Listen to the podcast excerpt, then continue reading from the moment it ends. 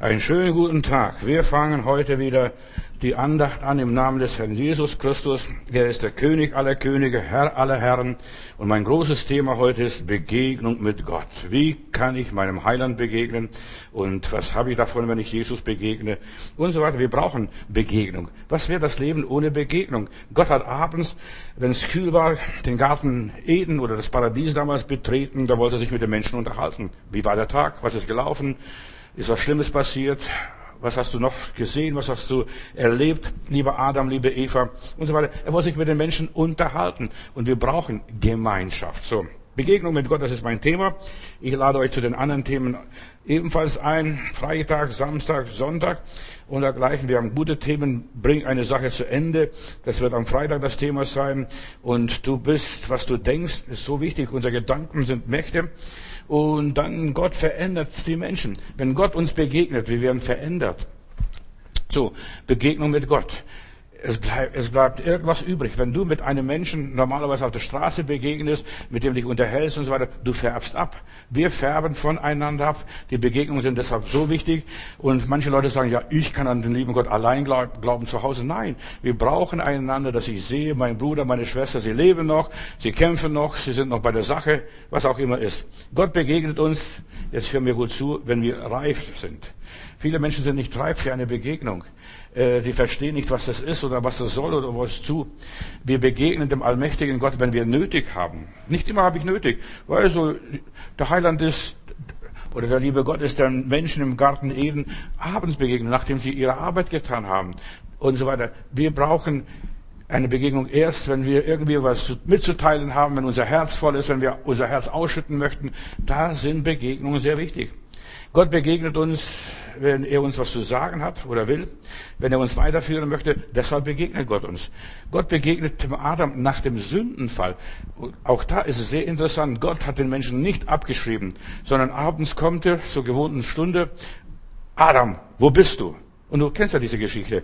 Ja, Gott begegnet den Menschen nicht nur in guten, schönen Tagen, sondern auch wenn es ihm schlecht geht. Ich denke nur an Kain, als er seinen Bruder umgebracht hat. Kain, wo ist dein Bruder? Dann siehst du, was er Kain sagt. Auch damals, mittendrin im Sünden, Sünde, mittendrin im Versagen. Gott spricht den Menschen an und Kain sagt, soll ich meines Bruders Hüter sein? Ja, Gott hat mit ihm klipp und klar gesprochen. Er hat die Menschen nicht aufgegeben, auch als Sünder, auch als Verlorene, auch wenn sie Fehler gemacht haben. Gott gibt den Menschen nicht auf. Gott will uns Menschen immer begegnen, weil er uns, an uns Menschen interessiert ist. Gott hat die Menschen lieb. Gott geht den Menschen nach. Ich denke nur die besondere Offenbarung Gottes, als er dem Abraham begegnet in Ur in Chaldea. Irgendwie hat er zu Abraham gesprochen. Abraham, zieh aus aus Ur in Chaldea in ein Land, das ich dir zeigen will. Und Abraham hier zum ersten Mal Gottes Stimme gehört. Wie hört man Gottes Stimme? Wie begegnet man dem Herrn? So darüber wollen wir nachdenken. Wenn Gott uns begegnet, dann beruft er uns dann will er von uns was, dann hat er uns was zu sagen. Oder ich denke nur an diese große Begegnung, als Abraham seinen Sohn Isaac opfern sollte. Abraham, opfere mir deinen Sohn, den du so besonders lieb hast. Auch da, er legt den Finger auf die wunde Stelle in unserem Leben.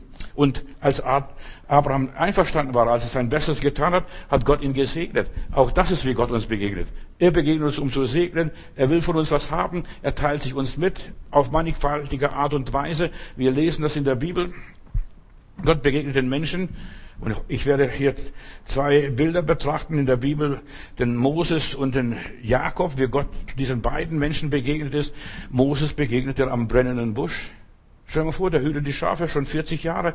Dort, aus welchem Grund auch immer, plötzlich äh, begegnet der Herr an diesem brennenden Busch dem Moses. Wahrscheinlich sein Schäfchen im Entlaufen. Der ist dort in die Berge gegangen und das Schäfchen gesucht. Er war sehr verantwortlich, ein guter Mitarbeiter von dem Schwiegervater Jethro und dieser Busch brannte und brannte und brannte und brannte und verbrannt nicht. Und er sagt, das muss, es ist sowas Merkwürdiges. So normalerweise, dass sich Büsche entflammen in der Steppe, wo auch immer. Gott offenbart sich dem Moses und ruft ihm bei seinem Namen. Moses, Moses.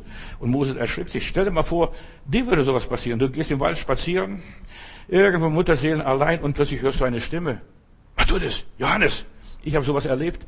Ich bin zum Beten in Augsburg am Baggersee, laufe ich und im See rum, also kein Jogging, sondern ich gehe spazieren. Ich wollte allein sein mit Gott und während ich so mit Gott rede und spaziere und, und dergleichen, plötzlich höre ich eine Stimme. Johannes, Johannes. Ich habe zweimal deutlich meinen Namen gerufen. Zuerst habe ich gedacht, ich bin verrückt. Aber nein, ich habe dann plötzlich die Stimme Gottes gehört, wie Gott zu mir gesprochen hat. Das war meine Berufungsstunde, als Gott mich persönlich rief am Baggersee. Den anderen ruft er am Busch, den anderen ruft er vielleicht irgendwo anders. Gott will uns ganz persönlich begegnen, mit uns reden. Wir brauchen diese Begegnungen. Und das werde ich nie vergessen. Zuerst habe ich Gänsehaut bekommen, habe ich, bin den See schon mal rumgelaufen und da war keiner. Da ist kein Mensch gewesen. Aber ich höre die Stimme Gottes meinen Namen. Ich habe dich bei deinem Namen gerufen und du bist mein. Später habe ich das alles in der Bibel nachgelesen. Ich war so fasziniert, wie gut der Herr ist, dass Gott uns beim Namen kennt. Er weiß, was wir denken. Er weiß, was für eine Einstellung wir haben und dergleichen. Gott sah, als hier dieser Moses das Gute tun wollte. Er wollte Israel befreien, aber er hat das verkehrte Mittel eingesetzt, er ist zum Mörder geworden vor 40 Jahren. Und jetzt sagt Gott, jetzt ist die Zeit abgelaufen, jetzt könnte ich mit dir wieder was, was Neues anfangen. Gott hat die Neugierde bei diesem Moses geweckt. Moses war unheilbar neugierig, er war wissenshungrig, denn er war in aller Weisheit Ägyptens unterwiesen. Und er schaute, was soll das? Was soll das? Dieses ganze, äh, die ganze Bewegung, dieses ganze Mysterium da, er machte sich auf. Er machte sich auf und tritt näher. Und dann sagt eine Stimme, Moses, Moses, Du betrittst heiligen Boden. Und Gott begegnet uns auf dem heiligen Boden. Und da, die Frage ist, wo ist ein heiliger Boden? Nicht die Kirche, nicht irgendwie ein sakraler Raum, sondern da, wo wir allein sein können mit Gott. In der Kammer. Dort begegnet Gott uns, wenn wir mit ihm reden. Gott hat den Moses gesehen. Und da heißt es hier, und Moses drehte sich um, um zu sehen, was es ist. Wenn du Gott erleben möchtest, du musst dich umdrehen, weil er dich ja, beim Vorbeigehen gerufen hat. Er hat gesehen, du warst das und das, du bist aufrichtig, du bist gut eingestellt, ein Mensch guten Willens und so weiter. Und dir geht Gott nach. Moses dreht sich um und sucht, wer ihm nachgeht. Er drehte sich um. Dieser Satz gefällt mir so unheimlich in der Bibel. Wir sehen ab und zu mal erstaunliche, komische Dinge, ganz merkwürdige Vorgänge und fragen, was soll denn das? Ich weiß nicht, ob es dir schon gegangen ist, aber mir ist schon so oft in meinem Leben gegangen. Da passiert etwas Ungewöhnliches, etwas ja, Abstraktes, etwas Unverständliches. Was soll das? Und da fangen wir die Begegnung mit Gott an und irgendwas fällt auf unsere Füße. Das sind nur Augenblicke, nur Momente. Wie bei mir damals die Stimme, Johannes, Johannes. Ja, Gott redet mit einem. Und ich habe es schon so oft erlebt, wie Gott einem begegnet. Er erzählt manchmal gute Sachen und manchmal auch schlechte Sachen. Manchmal erzählt er und sagt er, du, das gefällt mir bei dir nicht. Verändere diese Dinge. Oder andermal sagt er, das und das möchte ich von dir. Oder geh hin. Wie begegnet Gott? Ich denke nur, als der Ananias, der betet da in Damaskus und sagt, oh lieber Gott, ich möchte ein Segen sein. Ich möchte Menschen zu dir führen. Bitte führe mir irgendjemand, der mich dienen könnte. Und plötzlich sagt der Herr, Ananias, ich habe auch Arbeit für dich. Saul von Tarsus, der in der geraden Straße dort in Damaskus im Hotel sitzt, äh, der betet. Geh zu dem. Da hast du einen Auftrag. Und was macht dieser liebe Bruder Ananias? Zuerst mal findet er Ausreden. Wenn Gott uns begegnet, finden wir immer eine Ausrede. Weißt du, normalerweise sind wir so happy. Oh Herr, sprich, dein Kind hört. Und dann, wenn er zu dir redet, dann kriegst du Angst. Als Gott zu Moses geredet hat, geh zu den Israeliten, sagte er, ich habe eine schwere Zunge, ich kann nicht sprechen obwohl er Rhetorik studiert hat. Und als der Herr zum Ananias spricht, geht zu Saul von Tarsus, dann sagt er, oh, ich habe von diesem Mann so viele schreckliche Dinge gehört. Also ich weiß gar nicht, der kommt ja mit Haftbefehlen, der ist voller Haftbefehle hier, der will, will uns Christen verhaften. Ihr habt Angst. Wenn Gott zu uns redet und uns begegnet, bekommen wir meistens Angst, weil es sind Eindrücke aus einer anderen Welt. Gott will uns etwas sagen, will uns etwas zeigen, will uns etwas geben, will uns ein Stückchen weiterführen, aber wir sind da so verunsichert. Ist das wirklich der Herr? Hier lese ich, dass dort an diesem brennenden Busch der Herr den Moses berief, um Israel zu erretten. Oh Herr, das kann ich nicht. Also, die Ägypter werden an mich nicht glauben. Ich bin schon so lange weg. 40 Jahre bin ich schon von Ägypten weg, also ich kenne mich dort mit den ganzen Gegebenheiten nicht aus, mit der ganzen Diplomatie. Ich weiß gar nicht, wen ich da ansprechen soll. Weißt? Und schon finden wir tausend Ausreden, Und Gott sagt, komm, vergiss es. Dein Bruder Aaron kommt schon dir entgegen. Und du sollst sein Gott sein und er soll dein Prophet sein. Und hier heißt es von Moses, er, er sah und siehe, der Busch brannte, als er sich umdrehte, aber das Feuer verzehrte es nicht.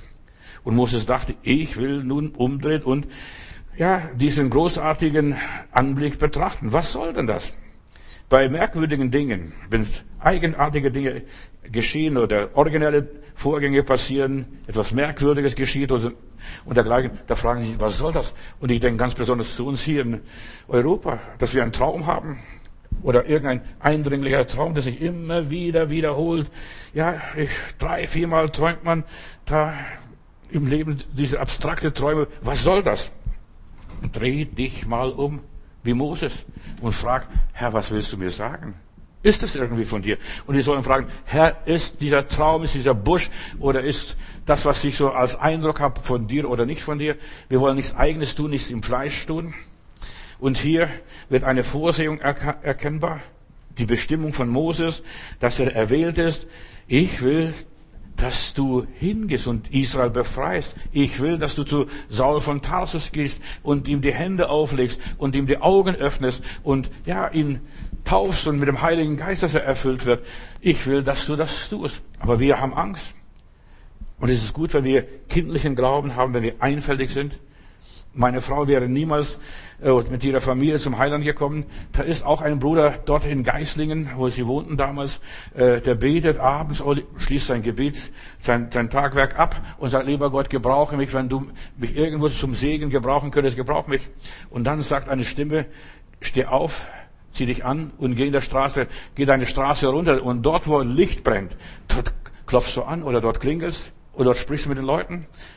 Dann sagte, Herr, aber ich habe mich schon für mein Bett fertig gemacht. Dann sagte der Herr zu ihm, geh und tu das, was ich dir sage. Du siehst, wenn Gott redet, und Gott redet zwei oder dreimal ganz besonders, und da, dann hat er gebetet, aber Herr, das ist meine Einbildung, das, äh, das rede ich mir ein. Und dann ist er doch aufgestiegen, äh, äh, hat sich angezogen, und so ist er dann runtergegangen, und dann hat tatsächlich ein Licht gebrannt und meine Schwiegerleute, damals meine zukünftigen Schwiegerleute, die waren in tiefer seelischer Not. Da saßen sie da und ja, mein Schwiegervater, zukünftiger Schwiegervater hat die Bibel aufgeschlagen gehabt und hat gesagt, lieber Gott, wenn du uns lieb hast, wenn du mit uns bist, schick uns jemand, der uns ja, dient, der uns ein Segen ist. Und nachts um elf Uhr, halb zwölf, da klingelt's und da kommt ein Prediger von der Gemeinde dort und sagt, ich konnte heute Nacht nicht schlafen. Der hat mir gesagt, ich soll zu euch gehen oder zu euch kommen. In dem Haus, wo Licht brennt, da soll ich mit euch reden. Und ihr seid jetzt diese Person. Was ist euer Problem? Dann sagt meine Schwiegerleute, wir sind so von Gott enttäuscht, von Menschen enttäuscht und so weiter und wir, wir verstehen die Welt nicht mehr. Die sind sehr frustriert gewesen. Die waren in einer Sekte damals drin. Und die Sekte hat dann gesagt, also, wir wollen mit euch nichts mehr zu tun haben. Raus, sie rausgeworfen. Und sie haben keine Ahnung gehabt, wie es weitergehen sollte. Und dieser Bruder hat dann, äh, meine zukünftige Schwiegerleute zum Herrn geführt. Die ganze Familie. Die ganze Familie. Du siehst, wir müssen auf die Stimme Gottes hören. Nicht nur glauben, Gott spricht, Gott ist ein redender Gott. Nein, Gott will, dass wir auch folgen. Gehorsam ist besser als Opfer. Und wie viel Heil geht verloren, wenn wir Gott nicht gehorchen? Wie viele Menschen gehen verloren? Ja, wir sollen auf die Träume achten, auf die Eingebungen achten, was Gott uns zeigt, Dinge, die er uns irgendwie schenkt, ja, dass wir beachten, was soll das? Diese Stimme, die, dieses Klopfen, die, diese Unruhe, diese, diese negativen Ereignisse. Manchmal spricht Gott durch negative Ereignisse, bumst und da knallt es. Was soll denn das? Denk darüber nach.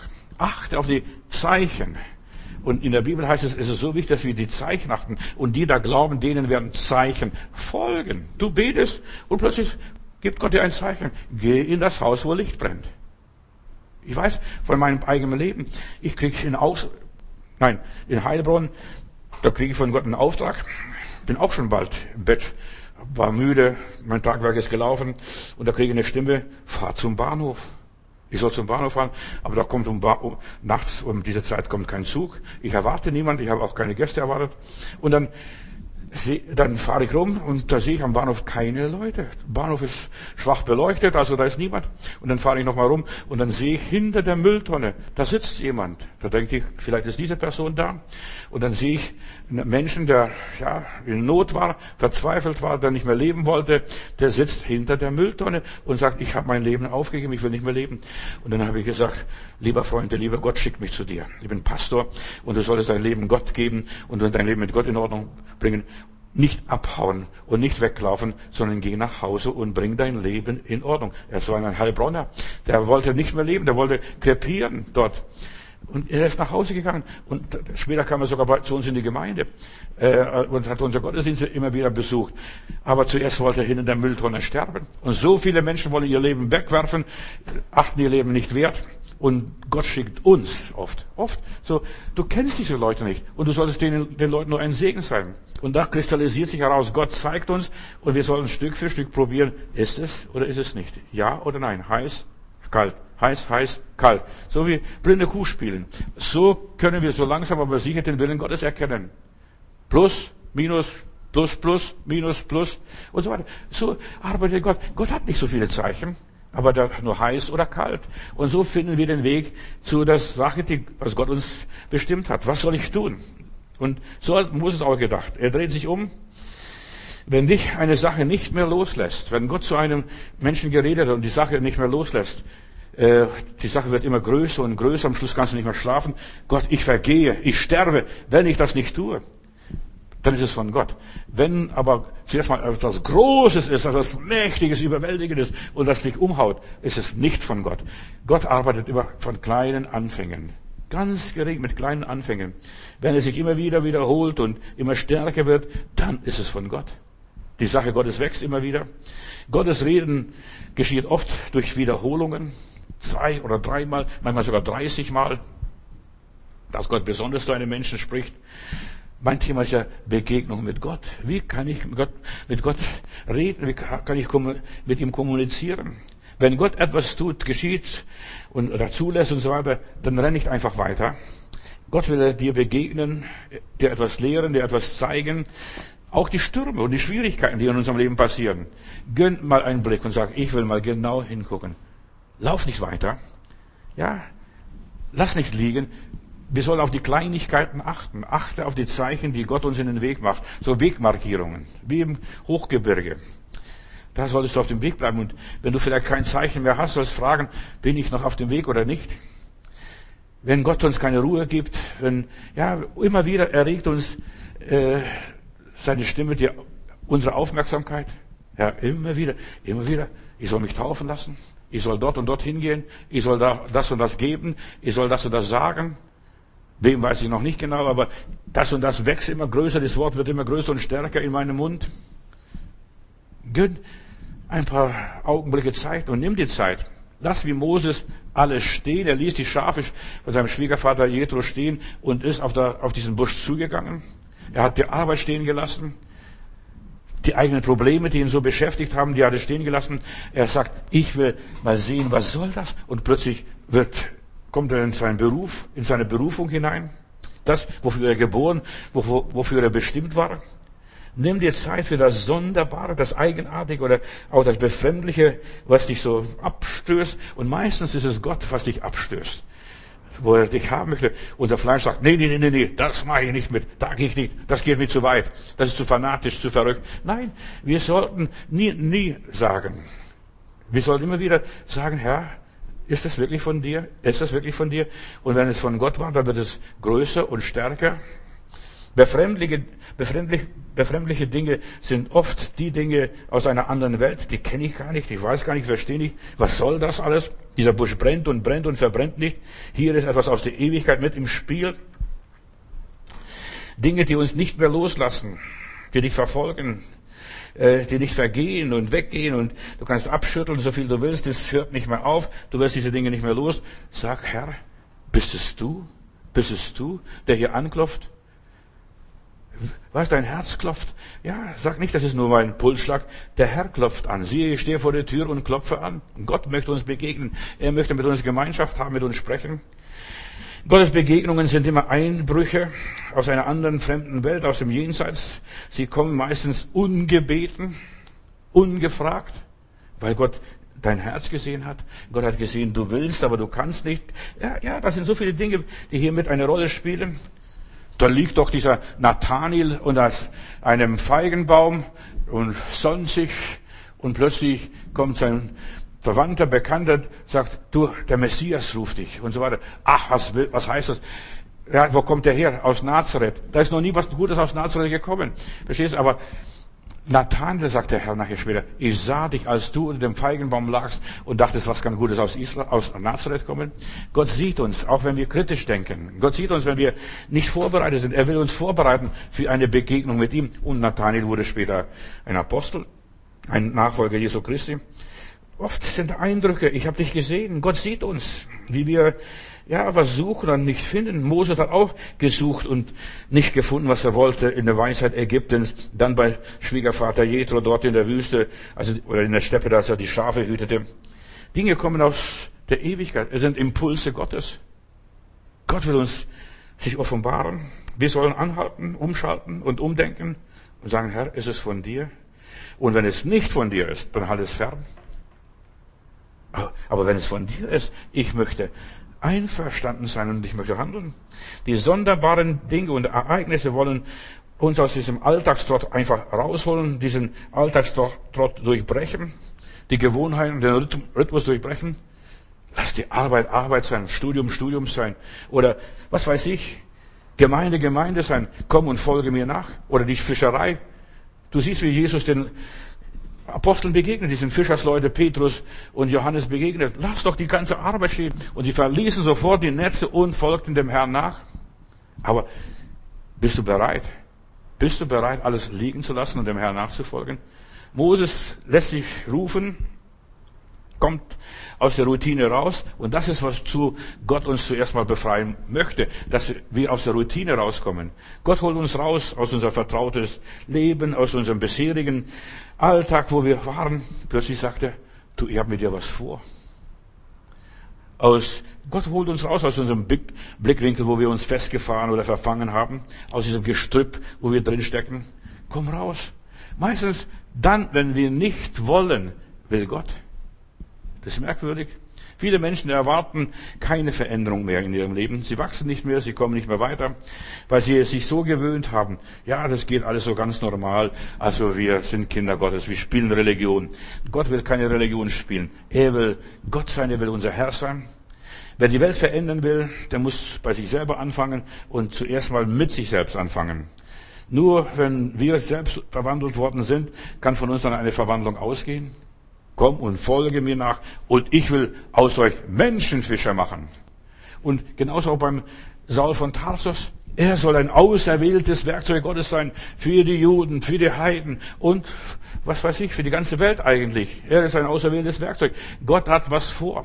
Deshalb begegnet Gott einem Menschen ganz stark und sehr individuell. Ja, sogar beim Saul von Tarsus, dass er auf der Straße nach Damaskus begegnet. Saul, Saul, warum verfolgst du mich? Das war eine ganz massive Begegnung. Als Christen befinden wir uns in einem lebenslangen Veränderungsprozess. Ja, wir werden ständig vom Herrn angesprochen. Der Herr klopft immer wieder an unser Leben. Ja, und wir sollten fragen, Herr, was denkst du? Was willst du?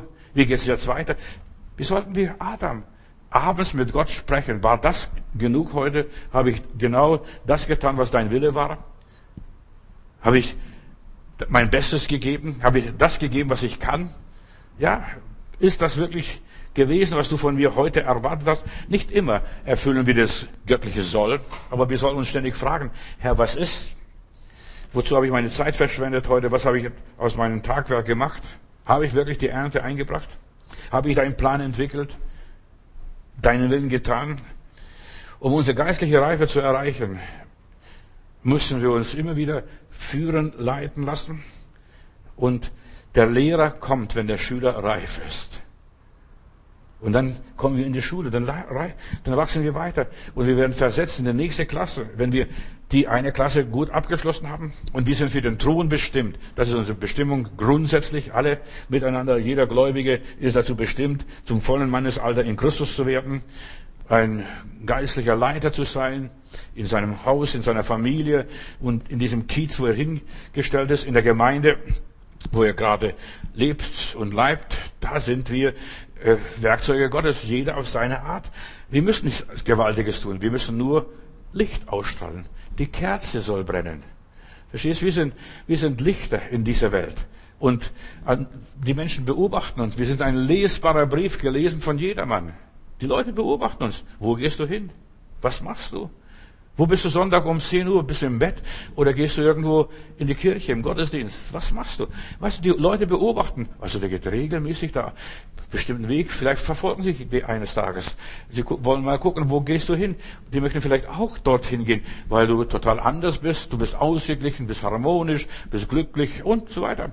Wir sollen ansteckend leben. Aber zuerst muss ich verändert werden, bevor ich die Welt verändere. Solange ich selbst nicht verändert bin, soll ich die Finger weglassen. Ich muss zuerst mal reif sein. Und wir sind in einem Reifungsprozess. Wir müssen lernen, unsere Schwächen zu überwinden und aus der Kraft Gottes herauszuleben. Herr, ich kann gar nichts, aber du kannst alles. Herr, ich habe eine schwere Zunge. Ich bin gar nicht bereit. Plötzlich merkt dieser gebildete Rhetoriker, dieser Führer, der sollte mal auf dem Thron Pharao sitzen, war ein Nachkomme, also ein, ein, ja, ein Prinz war er, der sollte Israel oder Ägypten leiten. Ich kann nicht reden. Gott sagt, ja, ja, du hast die Ausbildung. Aber ein Mensch, wo Gott einem begegnet, ist plötzlich unwürdig, unfähig. Ich kann nichts.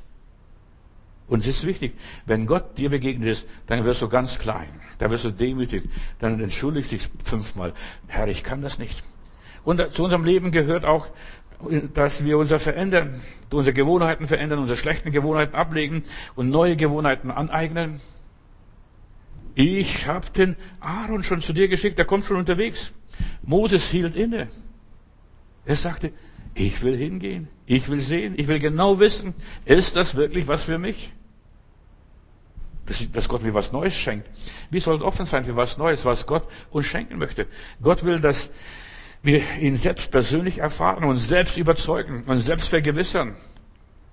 Ist das wirklich wahr? Ja. Und wie bei diesem Pastor, der zu meinen zukünftigen Schwiegerleuten ging. Wenn das Licht wirklich brennt, ist es wirklich? Ja, geh die Straße runter, wo das Licht brennt. Dort sollst du anklopfen. Ja, und wo die Tür offen ist, dort sollst du hingehen. Da, wo man dich aufnimmt, da sollst du reden. In der Bibel heißt es, wenn man dich wir sollen nicht von Haus zu Haus gehen wie die Jehovas Zeugen. Aber wenn wir in ein Haus kommen, heißt es in der Bibel, und die Leute nehmen uns an, dann sagst du, Friede sei mit diesem Hause, und dann fühl dich wohl und ess, was man dir vorsetzt. Sei nicht wählerisch, sei nicht kritisch, sei offen. Und so ist, wir sollen offen sein für das, was jetzt kommt. Als Cornelius einmal vom Herrn angesprochen wurde, dieser Hauptmann, römischer Hauptmann, und holt Petrus und so weiter. Und der will dir den Weg Gottes weiterzeigen. Er wollte ja Gott begegnen. Er gibt Almosen, er fastet und er betet und er ist fleißig. Und Gott sieht das suchende Herz. Er sucht den aufrichtigen Menschen. Und dann sagt er, hol den Petrus, dort den Joppe, der gerade da sich sonnt, dort auf dem Dach sitzt und unten ein Essen zubereitet wird. Und dieser, dieser Petrus sieht eine Vision. Und eine Stimme sagt, Petrus, dies in diesem Tuch, das sind alle wunderbaren Tiere. Nimm, schlachte und isst. Und dann sagt er, pfui, Herr, ich habe noch nie etwas Unreines gegessen.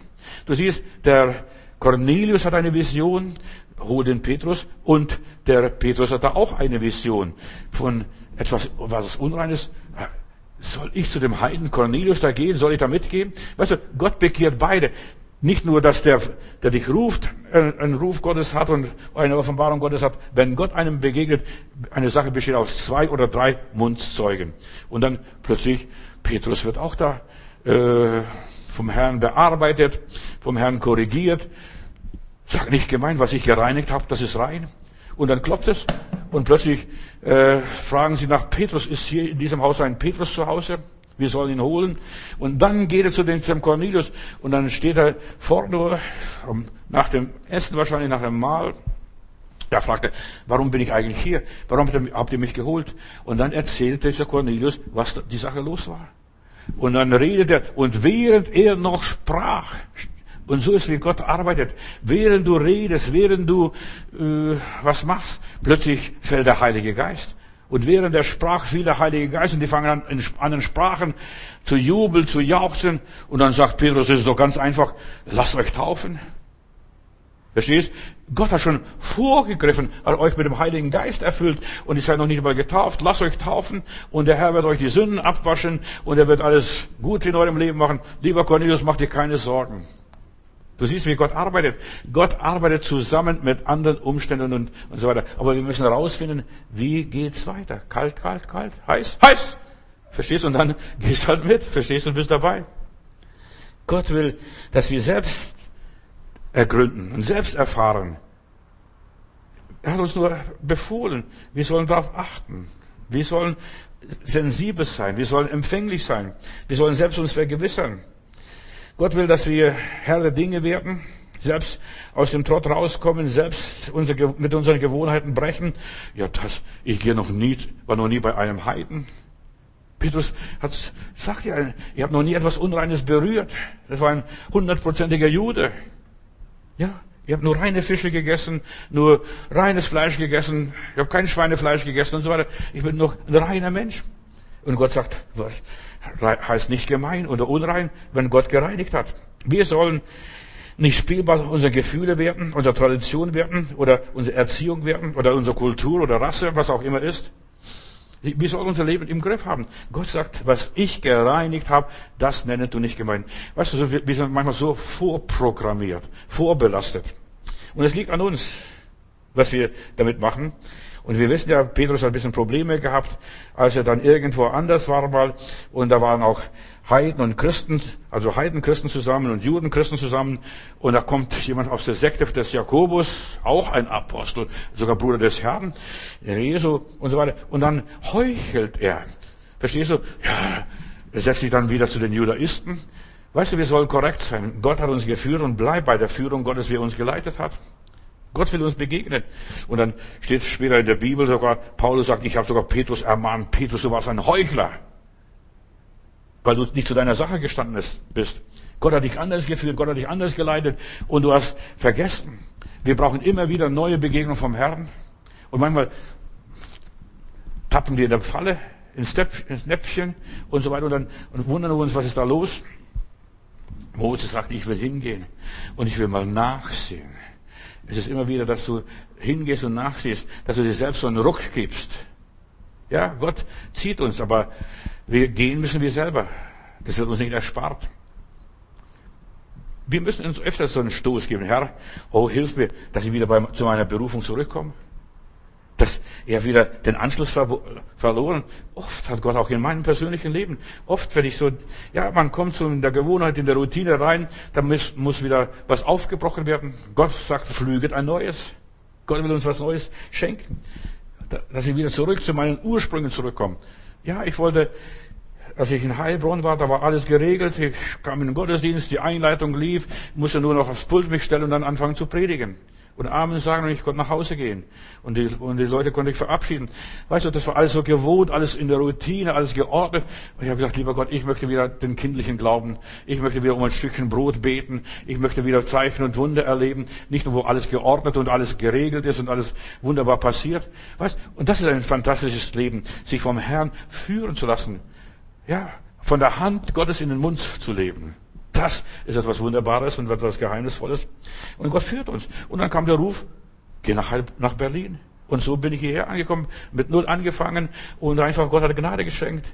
Gott hat geführt und ich musste mich durchfinden. Ich musste mich durchschlagen. Das, wenn du das verstehst, was das ist, dass du dich durchschlägst und sagst, ja, ich muss probieren. Ist das der Weg oder ist das der Weg? Geht's hier oder läuft's hier? Was passiert da? Und wir müssen sensibel werden für die Führung Gottes. Ich werde nie vergessen, unser erster Gottesdienstraum, das war die Hochschule der Künste in Berlin, in der Bundesallee. Und ich habe nach Räumen gesucht, aber ich habe keine gescheiten Räume gefunden. Und dann parke ich zufällig mein Auto in der Bundesallee und eine Stimme sagt, geh drüben und miete dort einen Saal. Und dann gehe ich hin, frage ich den Hausmeister, ob, der, ob die eine Seele haben. Dann sagt er, ja, wir haben verschiedene Seele hier in der Hochschule der Künste und so weiter. Aber da müssen Sie mit der Verwaltung sprechen. Und da spreche die Verwaltung an und dann frage ich, vermieten Sie auch Seele? Ich möchte für Gottesdienste einen Saal mieten. Dann sagt er, nein, wir vermieten nicht. Also zuerst am Telefon. Also Sie wollten mich abfangen, rufen Sie mich mal an. Und dann sagt sie, Sie vermieten nicht. Aber ich habe gedacht, ich gehe gleich selber persönlich hin, nehme meinen Terminkalender und dann stehe ich da, ich sehe noch wie heute, wie ich vor der Dame stehe und sage, könnten Sie mir, haben, sind Sie am, Sonntagabend frei? Haben Sie da den Saal frei? Diesen großen Saal in der Hochschule, Hochschule der Künste? Ja, das Saal ist frei. Könnte ich mieten? Und blätter weiter, nächste Woche, Sonntagabend, ist da der Saal frei. Und dann bin ich bis Weihnachten die Termine durchgegangen und der Saal war frei, den Mietsvertrag unterschrieben. Du siehst, du musst hingehen, du musst genau hingucken, was der Herr sagt. Geh hin und miete dort einen Raum. Und dort waren wir ein halbes Jahr drin, bis Gott uns weitergeführt hat, bis wir dann in Kreuzberg dort einen Tanzsaal gemietet haben, in der Friedrichstraße 232. Weißt du, Gott führt weiter. Und das kam ich rein und zuerst einmal sehe ich ein Kreuz von der Sonne, war wunderbar so Schatten, ein wunderbares Kreuz in diesem Saal. Da habe ich gedacht, Mensch, wo das Kreuz ist, da ist auch Leben. Licht und Leben gehört zusammen für mich und dann gleich gemietet. Und dort waren wieder eine gewisse Zeit. Weißt du, man muss auch von Gott flexibel sein. Und dann ist Berlin Hauptstadt geworden. Und dann habe ich gedacht, ja, jetzt werden die Preise in der Friedrichstraße um das zehnfach in die Höhe steigen. Und dann ruft mich meine Vermieterin an und sagt, Herr Matudis, wir müssen ein Gespräch miteinander haben. Habe ich schon gedacht, ich muss raus, aber ich habe einen zehn Jahre, zehn Jahre Mietsvertrag. Also so schnell kann man mich nicht sofort rausschmeißen und so weiter. Dann reden wir miteinander und dann sagt, würden Sie auch, würden Sie ausziehen? Dann eine Stimme in meinem Herzen war drin, ja, aber nicht umsonst. Dann fragt sie, was haben Sie sich gedacht? Hätte ich bloß mehr gedacht. Aber ich habe nichts gedacht. Ich war so spontan. Und das ist, wie Gott einen führt, ganz spontan. Dann sage ich 180.000 D-Mark und dann sagt sie, würden Sie für 180.000 D-Mark ausziehen? Habe ich gesagt, ja. Und dann füllt sie gleich den Scheck aus, 180.000 D-Mark. Und dann sagt, Sie können so lange bleiben, bis wir ein neues Konzept hier entwickeln für diese Friedrichstraße dort. Äh, und dann konnte ich noch neun Monate drin bleiben, sogar noch die Räume von den anderen nutzen. Weißt du, Gott war so gut. Und für diese 180.000 D-Mark konnte ich die Nazareth, neue Nazareth-Kirche mitkaufen als Anzahlung. Weißt du, so ist Gott. Und eigentlich, in den Saal haben wir nichts Besonderes reingebracht, nur ein Pult da reingestellt und ein paar Stühle. Ja, und das war alles. Weißt du, aber Gott ist so gut. Er führt ein Stück für Stück, wenn wir auf seine Stimme hören und auf seine Stimme achten. Gottesbegegnungen ist, dass wir einfach auf seine Stimme achten. Auf dieses Rema, auf dieses eingegebene Wort. Oder Gott redet so mannigfaltig, so merkwürdig mal. Geh und miete dort einen Saal. Oder gehe dort und dort, geh hin. Gott reagiert erst, wenn wir reagieren. Wenn wir handeln. Er klopft an und wir müssen die Tür aufmachen und sagen, ja Herr, dein Wille geschehe. Ich verstehe das alles gar nicht, wie die Mutter Maria, aber dein Wille geschehe. Er sucht uns, wir müssen uns nur finden lassen. Herr, hier bin ich. Hallo, lieber Heiland. Er ruft uns, wir müssen antworten. So arbeitet Gott. Der Busch brennt und brennt und brennt, der brennt schon den ganzen Vormittag und jetzt den halben Nachmittag schon. Ich will nicht nachsehen, was das ist. Gott will, dass wir aus diesen eingefahrenen Gleisen rauskommen. Geschwister, und das ist, was meine Botschaft hier ist. Begegnungen mit Gott. Gott will uns aus diesen eingefahrenen Gleisen unseres geistlichen, religiösen Lebens herausführen. Und ich denke deshalb, auch diese ganze Pandemie, die ganze Sperren und die ganzen Verbote und Gebote und so weiter, alles hat auf sich. Ich muss eines sagen, Gott hat seine Hand mit im Spiel in allem, was geschieht. So in den kleinen Lappalen, in den kleinen, kleinen ja, Dingen des Lebens. Gott hat seine Hand im Spiel. Es geht nichts an Gott vorbei. Sogar unsere Haare auf unserem Kopf sind gezählt. Er weiß alles, er kennt alles. Und deshalb, wir sollten bereit sein zu hören, damit wir aus den eingefahrenen Gleisen rauskommen, die Spur verlassen, was Neues wagen. Und wir werden ständig erneuert. Römer 12, da heißt es, erneuert euch ständig. Wir sollen uns ständig erneuern. Nicht nur immer wieder das gleiche, immer das gleiche Essen, ja, was die Mutter schon gekocht hat, die Ober schon gekocht hat. Nein, wir sollten, wir sollten wirklich uns verändern. Das ist eine Schwäbin, die hat geheiratet und wahre Geschichte, die ist in Süddeutschland passiert. Da hat die Schwäbin geheiratet, die hat Salame, Wurst geschnitten und hat immer den Zipfel weggeworfen. Zuerst den Zipfel weg, den Zipfel, also Wurstzipfel hat sie nicht verwendet. Und eines Tages fragt der Mann, ja, warum verwendest du den Zipfel nicht? Und schmeißt es weg. Ja, das hat meine Mutter so getan. Und dann hat er die Mutter gefragt, Mutti, warum schmeißt du den Zipfel weg? Und, und so weiter. Das hat meine, meine Mutter getan. Und so ging es Generationen schon. Wir haben manches schon so geerbt. Wir machen das immer, was die Mutter oder der Vater gemacht hat. Wir sollen über unseren Schatten springen. Über die Mauern springen. Und neue Dinge machen und wagen für Gott und nicht nur den Zipfel immer wegschmeißen. Gott will uns erneuern, Gott will uns aus unseren Sorgen, aus unseren Regeln, unseren Normen befreien, was es auch immer ist. Und er will uns nach seinen Regeln und nach seinen Normen führen. Moses dreht sich um, um zu schauen, was soll das? Was soll das?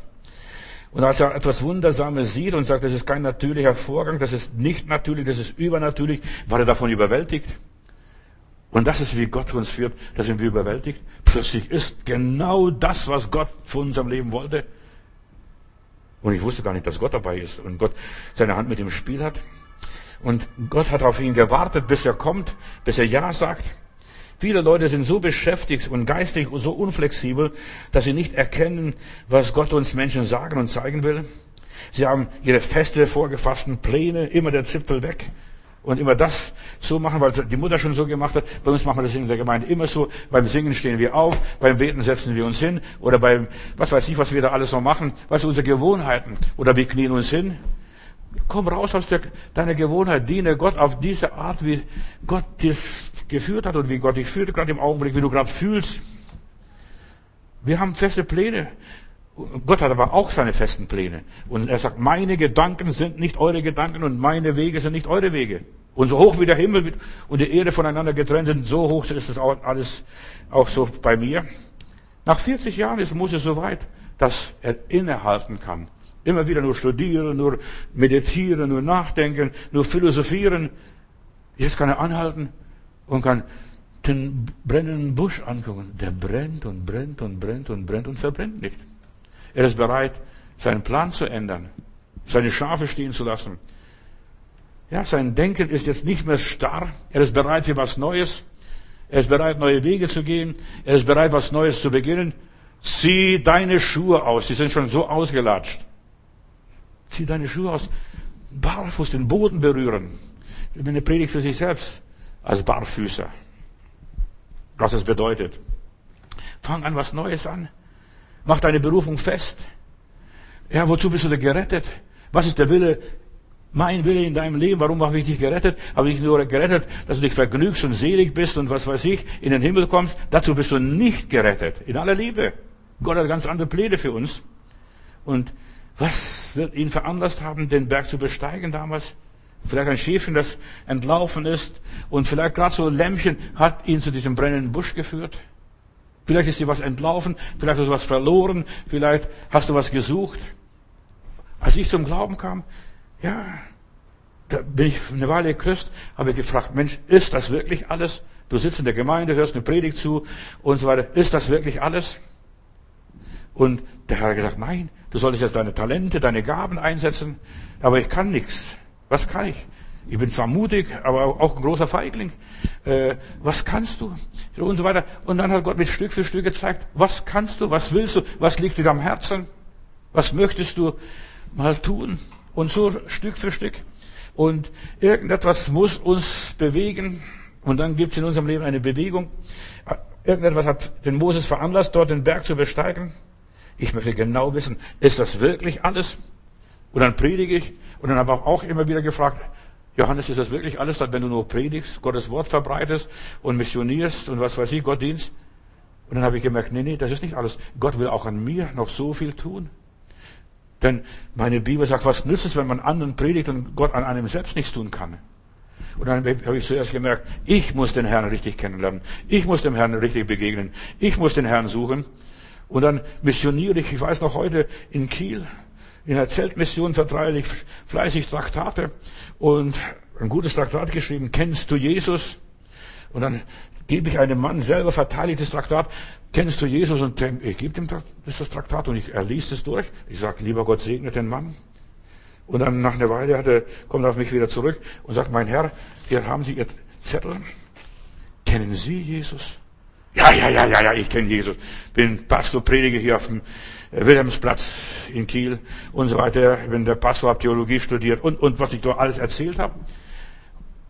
Und sagt Danke. Und ist weitergegangen. Aber der Mann war wahrscheinlich ein Engel oder was weiß ich, was er war, was er gemacht hat. Ich bin nach Hause gegangen. Der Mann ging mir nicht mal aus dem Kopf. Kennst du Jesus? Lieg im Bett. Kennst du Jesus? Anderen erzählst du von Jesus. Kennst du selber Jesus? Wer ist das? Wer ist dieser Jesus? Und als diese Evangelisation zu Ende war, habe ich gebetet und gefastet und Gott gesucht. Und da ist mir der Herr erst richtig begegnet. Kennst du Jesus? Du da zapfst und erzählst den Leuten von Jesus, von seiner Liebe, von seiner Güte. Kennst du wirklich die Güte und die Liebe Jesu? Bist du in seinen Armen geborgen für Zeit und Ewigkeit? Ja, so ist es. Ist das wirklich alles? Und ich habe gefragt, Herr, ist das wirklich alles? Und es war nicht alles. Beten und fassen ist auch nicht alles. Eigentlich ist gar nichts. Verstehst, Gott führt uns permanent Stück für Stück immer weiter. Das ist unsere Entwicklung. Dazu sind wir geschaffen, dass wir über unseren Schatten springen, dass wir über uns selbst hinauswachsen. Kennst du Jesus? Moses wird dort wahrscheinlich ein verlorenes Schäfchen gesucht haben. Er war so treu. Er hat wirklich seine Aufgabe sehr ernst genommen, war sehr verantwortlich für die Herde der, der Schwiegervater Jedrus, egal wie viele Schafe er gehabt hat. Jedes Schäfchen war, Schäfchen war ihm wichtig. Das nehme ich an, diese Geschichte, um richtig zu verstehen. Er hat sich um den Einzelnen gekümmert. Weißt du, und wenn wir uns um den Einzelnen kümmern, kümmert sich Gott auch um uns. Um den Einzelnen. Nicht über die Massen. Gott will zu uns sprechen, ganz besonders. Und wenn er zu uns gesprochen hat, kann er auch dann durch uns zu anderen sprechen. Das Lamm, und das ist ein Bild auf Jesus für mich, hat diesen Moses in diesem brennenden Busch geführt. Gott sucht einen Mann, der sein Volk weiterführt, aber zuerst muss er von Gott ergriffen sein. Zuerst muss Gott in sein Herz, ja, gearbeitet haben, ihn umgekrempelt haben, ihn erleuchtet haben. Und bevor man sich um das ganze Volk kümmert, muss man sich um das, den Einzelnen kümmern, um jeden Einzelnen und die Belange eines Einzelnen. Was ist denn die Belange? Wir möchten gerne der großen Welt dienen. Oh, ein Weltevangelist auf dem Wilhelmsplatz da in Kiel predigen und Menschen missionieren und Menschen zu Jesus führen. Aber Gott will uns zuerst führen. Gott will uns zuerst begegnen. Und das ist das Thema Begegnung mit Gott. Er ist an uns interessiert. Darum stellt er Moses so auf die Probe, bis er sich Gott stellt und sagt, ja Herr, was willst du, was kann ich tun? Du sollst zurück nach Ägypten gehen und mein Volk herausführen aus der Sklaverei. Die schreien schon, die können es nicht mehr ertragen. Bist du auch von Gott ergriffen? Eine andere Begegnung. Ich habe euch gesagt, ich will zwei Begegnungen Gottes mit Menschen, die er mit Menschen hatte, sprechen. Jakob ist eine andere Begegnung. Er hat zwei Begegnungen gehabt, dieser Jakob. Der hat gesündigt, der hat seinen blinden Vater betrogen, äh, er ist in Sünde gefallen. Eigentlich er ist durchgefallen. Und trotzdem hat Gott ihn lieb und trotzdem begegnet Gott ihm in 1. Mose 28, das ist Bethel, und die zweite Begegnung ist in 1. Mose 32 in Pniel, als er nach 20 Jahren zurückkommt. Bethel bedeutet Haus Gottes ein Bild für die Gemeinde. Gott begegnet uns in der Gemeinde. Wir glauben hier begegnet uns. Ja, so viele kommen in der Gemeinde, weil die Not da ist, weil sie krank sind, weil sie Hilfe brauchen. Ach, was weiß ich, weil sie Angst haben, weil sie Depressionen haben, weil sie Seelsorge brauchen, weil sich niemand um sie kümmert. Die kommen ans, ans Haus Gottes. Pnil heißt das Angesicht Gottes suchen. Dort findet er Gott. Um das Angesicht Gottes zu schauen, müssen wir weitergehen als nur zur Eingangstür bis zur Gemeinde oder Kirche. In Bethel, so lesen wir, und die Sonne ging unter. 1. Mose 28, 11. Er hat mit dort geträumt und hat einen Platz gesucht, wo er bleiben könnte. Denk, hier lass dich schön nieder, niederschönhausen. Ja, hier kannst du gut hausen. Verstehst du? Bethel, ja, und geografisch, was auch immer ist, er nahm einen Stein als Kopfkissen, an 20 Jahre vergehen in tiefer Finsternis und Dunkelheit. Wie begegne ich Gott? Es ist nicht so, dass ich gleich sofort mit offenen Armen empfangen werde. Da geht die Sonne unter. 20 Jahre, lange Zeit. Wie lange bist du schon Christ? Und dann heißt es nach 20 Jahren, als er mit diesem Mann dort in dieser Nacht ringt, 1. Mose 32, 31, da stellte sich Gott, ich lass dich nicht, du sehnest mich. Denn ist das wirklich alles? Und dann wird er ein anderer Mann. Zwei Begegnungen. Gottes. Und es ist ähnlich wie mit Moses. 40 Jahre vergehen. Bei dem anderen sind es 20 Jahre, bei dem anderen 40 Jahre, bis Gott einem begegnet. Zwei Begegnungen.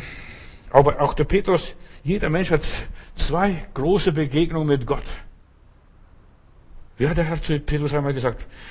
Der ist ja in der Nachfolge Jesu gegangen. Und von Petrus heißt, und er verließ alles und sie folgten dem Herrn. Also sogar Vater und sogar seine Frau verlassen und, und so weiter. Und sie folgten dem Herrn. Und dann sagt der Herr Jesus, wenn du dich der mal eins bekehrst, stärke meine Brüder. War der Petrus nicht bekehrt? War er nicht gläubig? Hat er nicht auf den Herrn Jesus gehört?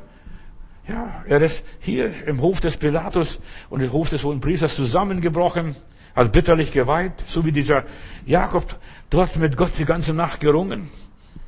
Die erste, das erste findet statt, wenn man bekehrt wird, wenn man wiedergeboren wird, wenn man zum Glauben kommt. Und das zweite, da sieht man das Angesicht Gottes. Wie sieht Gott wirklich aus? Ist Gott schwarz? Ist Gott weiß? Ist Gott, hat er Schlitzaugen? Wie sieht Gott aus? Welche Farbe hat Gottes Gesicht? Denk drüber nach. Da eine Dornenkrone an. Das zweite, Sie sieht das Angesicht Gottes. Und da wird der Petrus mit dem Heiligen Geist erfüllt, wo er zerbrochen ist, wo er sich aufgegeben hat. Er hat einen lebendigen Heiland, aber das war noch nicht, noch nicht alles. Er war sehr feige, sehr ängstlich. Aus der, aus der Furcht vor den Juden haben sich die Jünger versteckt. Wenn unser Leben wirklich verwandelt wird, das ist der Moment, wo Gott uns zerbrochen hat. Versuche nicht. Ich möchte dir auch nicht raten. Ich war mal so dumm. In Süddeutschland gibt es ja so viele Pietisten, die sind so tiefgläubig, so religiös. Und ja, ich, ich habe mit einigen dieser Pietisten zu tun gehabt, geredet. Ja, wir müssen Geschwister zerbrochen werden vor dem Herrn. Und dann bin ich nach Hause gegangen und habe gebetet, lieber Gott, zerbrich mir. Oh Gott, ich möchte zerbrochen sein. Und weißt du, was da passiert ist? Gott hat mich wirklich zerbrochen. Das wünsche ich keinem Menschen. Und ich werde nicht beten, lieber Gott, zerbrech mich. Lieber warte ich 20 Jahre oder 40 Jahre hier oder 80 Jahre wie der Moses. Zerbrich mich. Du sollst keine Sehnsucht haben, kein Verlangen am Herz, zerbrich mich. Oh, ich möchte dir dienen. Ich möchte dir ein gebräuchliches Werkzeug sein. Weißt du, der Herr weiß, ob du jetzt reif bist oder nicht, ob du jetzt zerbrechen kannst oder nicht, ob ich dich wieder erneuern kann, und aus dir was Neues schaffen kann. Der Moment muss Gott bestimmen und nicht Menschen und nicht, ich, nicht einmal ich selbst. Wenn wir unsere Lektionen gelernt haben, das, was wir lernen sollten, zuerst einmal, kennst du Jesus? Ja. Man lernt nicht am Anfang des Weges. Ja, man versteht nicht am Anfang des Weges alles, erst am Schluss der Reise. Petrus, wenn du mal alt wirst, ein anderer wird dich kleiden, gürten. In Bethel träumte der Jakob nur von der Himmelsleiter. Schöner Traum, wunderbarer Traum. Der Herr geht rauf und runter, der Herr ist mit uns, preist dem Herrn. Der Weg zu Gott und wieder zurück, hin und her. In Bethel hatte, hatte Jakob prophetische Visionen. Der Weg zum Himmel, der Weg ins Reich Gottes. Halleluja. Und 20 Jahre dauert dieser Weg, bis er dort ankommt. Dann wird er reingelegt, wird er betrogen. Der hat ja die Rahel sich erwählt und plötzlich kriegt er Delia ins Bett an der Hochzeitsnacht. Im Traum, da sieht er diese wunderbare Leiter, Himmelsleiter 1. Mose 28. Und sie hat Gott gezeigt, ich habe dich nicht aufgegeben. Aber wir sehen, der Jakob, er ist irdisch orientiert. Und guck mal, was er dann betet. Lieber Gott, wenn ich gesund nach Hause komme und wieder hier vorbeikomme und so weiter. Und du mich gesegnet hast und ich Geld hab und, und, und, und was weiß ich zu mir gehalten hast, zu mir sich bekannt hast, dann will ich dir ein Haus bauen, ein Altar bauen. Weißt du, wir sind so Sprüchemacher. Herr, wenn du mich segnest, wenn du mit mir bist und so weiter, wenn du mich nicht aufgibst, dann will ich, wenn ich zurückkomme, dir ein Haus bauen. Wir sind nur Sprüchemacher. Er hat uns die Sünden vergeben. Und in dieser Zeit gibt er nur einen Trost für den Jakob. Und dieser Himmelsleiter ist nur eine Trosterzählung. Und er muss erst zurückkommen, nach Pnil, nach über 20 Jahren und die Geschichte bereinigen, die zwischen Esau und ihm passiert ist, zwischen dem blinden Vater und ihm passiert ist. Einmal läuft er weg und einmal muss er sich stellen. Begegnung mit Gott. Einmal ist er auf der Flucht. Es geht um das betrogene Opfer hier, um Esau. Die Schuld muss aufgearbeitet werden. Es ging ja um den Segen. Ich will gesegnet werden. Sich an einem Vers, äh, äh, Fußvers, sich festzuhalten und nicht den vorlassen. Und Jakob verbindet seine Flucht mit der Suche nach einer Frau. Der war ja unterwegs, denn die Rahel, die Rebecca hat gesagt, sucht dort in Mesopotamien eine Frau, nicht hier von diesen Kananitern und so weiter. Er hat ein Ziel in seinem Leben, er will was erreichen. Und du siehst, was ist die Religion. Viele Menschen suchen irgendwas, Mann oder Frau, Haus oder Geschäft oder was auch immer ist. Ich habe Leute gehabt, auch in der Gemeinde, die suchen, ja, hier sind ein paar gute Geschäftsleute, hier könnt ihr Geschäfte mit ihnen machen. Weißt du, Leute haben manchmal ganz andere Motive, wenn sie in den Gottesdienst gehen. Hier kann ich mich profilieren, hier kann ich mich verwirklichen, hier, ja, kann ich aus meinem so sozialen Stand ein bisschen höher kommen. Gott möchte uns begegnen und nicht, dass wir Menschen begegnen. Gott möchte uns dienen. Jakob kann nicht zurück, so wie er möchte, sondern er geht zum Laban und er lernte das, was er zu Hause nicht gelernt hat. Dort wird er gelehrt. Als, ja, was, da muss vieles aufgeben. Jetzt muss er fliehen. Der Mann, der immer in Zelten blieb, war dieser Isaac, also der lebte in Zelten, aber jetzt wird er dort gezwungen, wieder zurückzugehen, wo er herkam, wo seine ganze Sippe herkam. Eigentlich, die Geschichte war, Gott hat gesagt, geh aus aus Ur in Chaldea zu Abraham. Aber du siehst, Gott führt wieder mal zurück wieder. Jakob muss zurück zum Labern, dort seine Frau suchen. Weißt, manchmal führt Gott merkwürdige Wege. Einmal hat er rausgeholt, dich aus der Kirche, jetzt führt er dich in die Kirche. Einmal hat er dich rausgeholt aus der Welt, jetzt führt er dich in diese Welt. So, das macht der Heiland. Guck mal, die Jünger wurden berufen, kommt her zu mir, alle, die ihr mühselig und beladen seid. Ich will euch zu Menschenfischer machen. Folgt mir nach. Und dann, als sie dann fertig sind, nach drei Jahren, gut präpariert, dann sagt er, geht hin in alle Welt. Nicht nur nach Judäa und nicht nur nach Samaria und nicht nur nach Galiläa, sondern bis ans Ende der Erde. Du siehst, was Gott alles vorhat. Manchmal ganz, ja, da, da gehe ich nicht mehr zurück. Ja, Gott führt manchmal Wege, die du gar nicht gehen möchtest. Gott will sehen, bist du aufgeschlossen für mich? Und da hat Jakob einen Traum wieder. Geh nach Hause. Wir sollten auf die Träume achten, was Gott uns zeigt, was Gott uns eingibt. Wir haben so viele Träume in der Bibel. Gott spricht zu, durch die Träume zu uns. Und wir sollten auf unsere Träume achten. Ich denke nur an den Traum von Josef. Träumt da von diesen fetten und mageren Jahren. Oder der Traum des Nebukadnezar, das Standbild des Nebukadnezars. Das ist unsere europäische Geschichte hier. Oder der Vater von Jesu. Er träumt, ja, nimm die Maria und hau ab nach Ägypten. Alles, alles passiert im Traum. Jakob erkennt in seinen Traumbildern die Offenbarung Gottes. Ich wusste nicht, dass hier das Haus Gottes ist, dass hier ein Betel ist, dass hier die Gegenwart Gottes ist. Er sieht diese Treppe, Himmel und Erde, was verbindet, die Engel Gottes, die steigen auf und nieder. Und er hört die Stimme Gottes. Als er die Stimme Gottes wahrnimmt, ich bin der Gott Abrahams und der Gott deines Vaters Isaac. 1. Mose 28, 13. Ich bin der Gott, der denen begegnet ist und jetzt begegne ich auch dir. Dann heißt es nachher später in der Bibel, ich bin der Gott Abrahams, Isaaks und Jakobs. Und jeder muss eine persönliche Gottesbegegnung haben. Es reicht nicht, mein Vater war ein großer Mann. Vater Abraham. Nein. Oder mein Vater Isaac. Was der mit Gott alles erlebt hat. Wie Gott ihn gesegnet hat. Nein. Ich muss meine eigene Gotteserfahrungen machen. Und ich kann meine Erfahrungen nicht an meine Kinder vererben und auch nicht an meine Enkelkinder. An niemand kann ich vererben. Die müssen selbst ihre Finger verbrennen. Die müssen selbst Lehrgeld bezahlen. Die müssen selbst durch diese ganze Hölle hindurchgehen. Das, da wird niemand was erspart. Und jeder Mensch ist individuell vor Gott einzeln verantwortlich. Und Gott, der hier Abraham begegnet ist, will dem Jakob jetzt begegnen. Bis jetzt hat Jakob nur gedacht, ja, der Gott Abrahams und der Isaaks, Aber plötzlich, er will auch mein Gott sein. Halleluja. Mein Vater sein. Die Bibel überliefert hier kein Gebet des flüchtigen Jakobs, was er beten, gebetet hätte und so weiter, was er gesagt hätte. Gott spricht zu ihm. 1. Mose 28, Vers 3. Gott spricht und er sagt, ich werde bei dir sein, ich werde dich begleiten. Der Himmel ist offen über dich. Wenn wir auf der Flucht sind, wenn wir in Not sind, wenn wir in Schwierigkeiten haben, da musst du nicht groß beten. Da hör nur, was Gott sagt.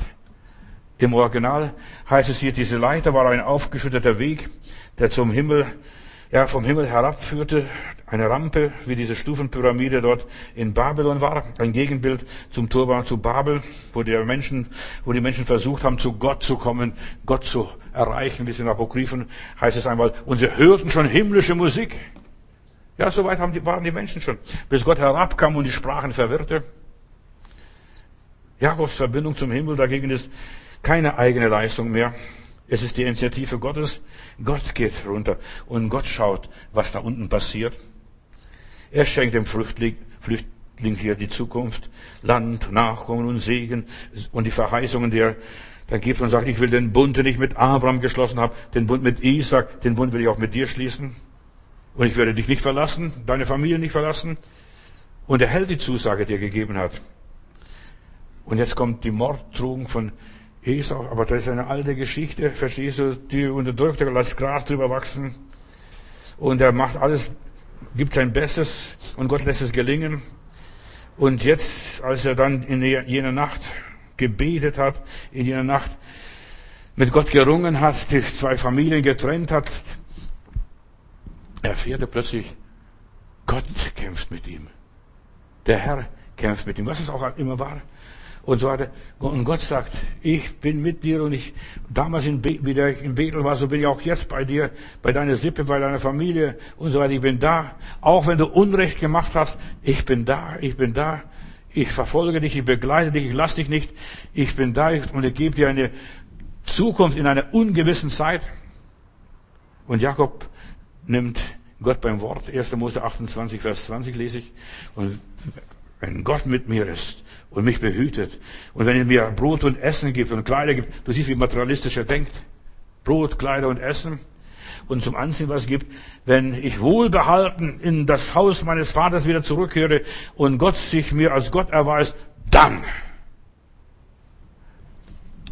Da ist er noch materialistisch. Und dies am Schluss trennt er alles, gibt alles her in Pnil. Er opfert alles. Nicht Land sind ihm jetzt so wichtig. Und so weiter. Und, und, und dergleichen. Herr, bist du, ich lass dich nicht, du segnest mich denn. Jakobs Gelübde wurde auf Probe gestellt, er wurde betrogen, er wurde reingelegt, er wurde verfolgt und dann sagt der Herr zum Laban, behandle den Jakob gut. Er ist mir ein Auserwählter. Behandle ihn gut. Du siehst, von allem, was du mir schenkst, sagte, dann gebe ich den, den zehnten Teil. Materialistisch ist er. Den zehnten Teil gebe ich dir.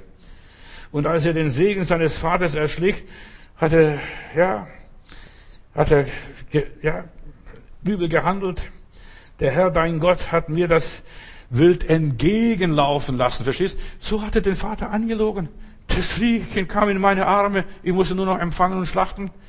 Und hier sagt er, und von dem allem, was er mir gegeben hat, werde ich den Zehnten geben, lügt nicht mehr, betrügt nicht mehr. 1. Mose 27, Vers 20, mir kam das Wild entgegengelaufen, weil der Vater sagt, wie hast du so schnell da ein Reh erschossen? Und mir dieses Wildbrett gemacht. Jetzt war nur ein Stein als Kopfkissen, braucht nicht mehr viel. Weißt du, jetzt ist er offen, frei für Gott. Wenn Gott uns begegnet, dann sind wir frei von diesem irdischen materiellen Zeug. Er versprach Gott, wenn du mich in Sicherheit zurückbringst, wenn ich wieder Gesundheit habe, wieder körperlich, alles habe, was ich brauche und was ich mir wünsche. Was er behandelt Gott als einen Wächter, als einen Versorger, der auf ihn aufpasst, der ihn füttert. Und dann gebe ich dir den Zehnten. So behandeln viele Gläubige Gott. Was? Für materielle Annehmlichkeiten, für das Schöne, was du mir gibst, dann gebe ich dir den Zehnten. Geben wir den Zehnten auch dann, und das ist die Treue Gottes oder die Treue zu Gott, auch wenn wir nicht gut behandelt werden, wenn wir hungern, aus der, aus der, ja, bringt mir zuerst das Stück Brot, was diese Witwe da in Sarepta backen soll. Bringt mir zuerst, verstehst du? Sind wir bereit, Gott das Letzte, das Allerletzte zu geben? Gläubige, gerne machen Gläubige, verstehst, handeln mit Gott. Sie trachten wie ein weltlicher Geschäftsmann, wenn du mir Glück schenkst und so weiter. 20 Jahre vergehen. Er hat seine Frau sie geschnappt. Oder noch eine andere Frau. Verstehst du? Viele Dinge hat er gemacht. Er war mittellos, kam dort zu labern. Und Gott hat ihm wirklich Reichtum geschenkt. Gott hat wirklich ihm was gegeben. Aber was nützt ein guter Job, ein gutes Haus, Erfolg? Was nützen Annehmlichkeiten, wenn unser Leben für Gott und andere Menschen nutzlos ist? Plötzlich merkt, das ist nicht alles. Erfolg zu haben ist nicht alles. Große Gemeinde zu haben ist nicht alles. Jakob brauchte eine zweite Begegnung mit Gott. Ja, Gott war mit ihm noch nicht fertig. Und mit vielen Christen ist der liebe Gott heute noch nicht fertig. Warte mal, nach dieser Chronoma-Pandemie, äh, da wird noch manches rauskommen. Eine große Hungersnot, Arbeitslosigkeit, Rezession, Inflation, was noch alles kommt. Liebe Zeit, dieses Weh ist noch nicht vorbei. Das kommt erst das dicke Ende. Wir brauchen eine zweite Begegnung mit Gott. Nicht mehr das Materielle, und erst wenn wir unseren Tiefpunkt erreicht haben, den Tiefpunkt unseres Lebens, wenn Gott uns anstatt zu richten, ja, durch die Hölle schickt und geschickt hat, dann erst danach erfüllt uns mit dem Heiligen Geist. So zerbrochen, ich bin fertig, ich bin erledigt, Gott, ich kann nicht mehr weiter. Und dann die Angst in Jakob. 1. Mose 32, wenn wir lesen. Dann kommt der Friede Gottes nach 20 Jahren. Die ganze Nacht gerungen. Und schon sieht er von Weitem die Speere von Esau. 1. Mose 32 in Pnil, allein mit Gott. Und das ist, was Gott will. Er will allein uns begegnen. Nicht mit Mann und Frau, nicht mit Kind und Kegel, nicht mit dem Besitz. Gott begegnet uns, wenn wir ganz allein sind. Die ganze Nacht vielleicht mit Gott kämpfen. Als Gott sah, dass Jakob hartnäckig war, hat sein Gelenk sich ausgerenkt, hat einen Schlaganfall bekommen oder was weiß ich, was da alles war. Und das war er gerade mit 40 Jahren, ein starker Mann. Und jetzt humpelt er in diesem Alter mit ausgereckten Hüftgelenk zu laufen. Das war das Letzte, was er noch gebrauchen konnte. Seine ganzen großen Pläne waren alle futsch. Alles durchkreuzt. Er musste am Stock laufen. So eine Erfahrung kann niederschmetternd sein. Gott konnte gerade ich, ich humple. Und er konnte den Rest seines Lebens nicht mehr ohne Krücken laufen. Gott musste Jakob körperlich eine Behinderung zufügen. Und wir verstehen manchmal Gottes Wege nicht. Begegnung mit Gott. Bruder Matthäus, dass ich auf der Wolke Nummer sieben schwiebe, rosarote Wolken oder rosarote Brille und was weiß ich. Nein, Gott macht mich krank. Gott macht mich krank und ich werde gebrauchsfähig für Gott. Du glaubst gar nicht, wie Gott arbeitet. Gott handelt ganz anders, als wir denken. Wir brauchen manchmal so einen Pfahl, so einen Stachel im Fleisch wie der, wie der Apostel Paulus. 2. Korinther 12, Vers 7. Ich brauche so einen Stachel. Jeder, jeder Mensch hat irgendwo so einen Stachel. Entweder unter der Fußsohle oder auf dem Schädel oder sonst wo. Verstehst du? Jeder hat irgendwo so einen Dornenstachel. Was sagt der Paulus? Ich habe sowas, damit ich mich nicht überhebe der großen Weisheit oder großen Offenbarungen. Gott erlaubt Beeinträchtigungen, Gottes Begegnung spreche ich. Beeinträchtigungen, die uns ständig plagen. Und damit, oh Gott, ich könnte viel schneller, viel mehr tun, aber es geht nicht so schnell. Meine Puste macht nicht mit. Verstehst du so? So ähnlich kann ich mir vorstellen. Und dreimal habe ich besonders gefleht, dreimal habe ich gefastet und gebetet. Und was ist passiert? Nix. Außer dass ich eine Stimme hörte, lass dir an meiner Gnade genügen, denn meine Kraft ist in den Schwachen mächtig. Gott erlaubt Beeinträchtigungen. Gott nimmt sogar einen Boten Satans, der uns keine Ruhe gibt. Der setzt uns eine Laus ins Fell und da kriegen wir nicht mehr raus. Wir werden ständig gepiesackt, da zwickst und kaum hast du da den Fall behandelt, zwickst auf der anderen Seite wieder. Und so vor lauter Zwick, Zwack, Zwack. Unsere Beeinträchtigungen halten uns an Gott. Oh Gott, bitte hilf mir. Halten uns demütig. Unsere Beeinträchtigungen halten uns an der Gnade Gottes. Oh Gott, wenn du mir nicht hilfst. Begegnung mit Gott ist nicht so einfach und ja, so leicht. Verstehst du? Da bist du mit einer Sache fertig und dankst, lieber Gott, endlich ist der Fall erledigt. Dann kriegst du noch was anderes, noch viel Schlimmeres. Deshalb bedank dich Gott gar nicht so stellst und sagst, danke Herr, dass es vorbei ist. Ja, sei froh, dass du diesen Fall im Griff hast. Denn das, was nachher kommt, ist stärker als das, was vorher war. Immer weiter, wird weiter ausgedehnt. Der Busch brennt und brennt und brennt und verbrennt nicht. Der Jakob humpelt und Gott heilt ihn nicht, nimmt sein Problem nicht weg. Paulus lebt mit diesem Stachel. Von Jakob heißt es, dass er den Ort Nil nannte. Er hat das Angesicht Gottes geschaut.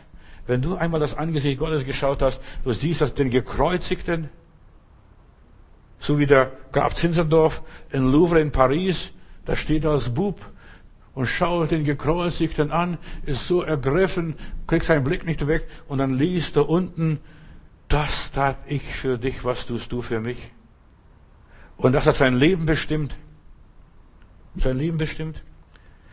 Ja, Peniel, ich habe Gottes Angesicht geschaut. Die meisten haben Gottes Angesicht noch nicht geschaut. Diesen gekreuzigten, wie das Blut runterströmt, der Speichel runterfließt. Lieber Gott, wir wollen immer gerne dich finden, dich kennenlernen, ja, mit dir zusammenleben, mit dir verbunden sein. Deine Wege sind so ungewöhnlich. Ja, es läuft alles anders, wie wir denken. Deine Wege sind nicht unsere Wege. Du begegnest uns immer wieder auf ungewöhnlichen Wegen, vor allem auf den schweren Wegen, ungewohnten Wegen. Und du sagst, ich bin der daseinende Gott, da, wo das, der Busch brennt und nicht verbrennt.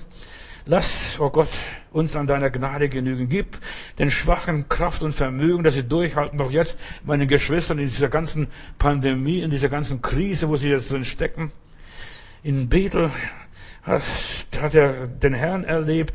In, beim Labern hat dieser Jakob dem einen schlimmeren Meister gedient, als was er zu Hause gehabt hat, beim Esau und so weiter. Er wurde ge, ja, geknechtet, er wurde ausgenützt, er wurde betrogen. Und das sind auch deine Wege oft mit unserem Leben. Wir verstehen manchmal nicht. Ja, mancher ist aus der Firma rausgeworfen werden.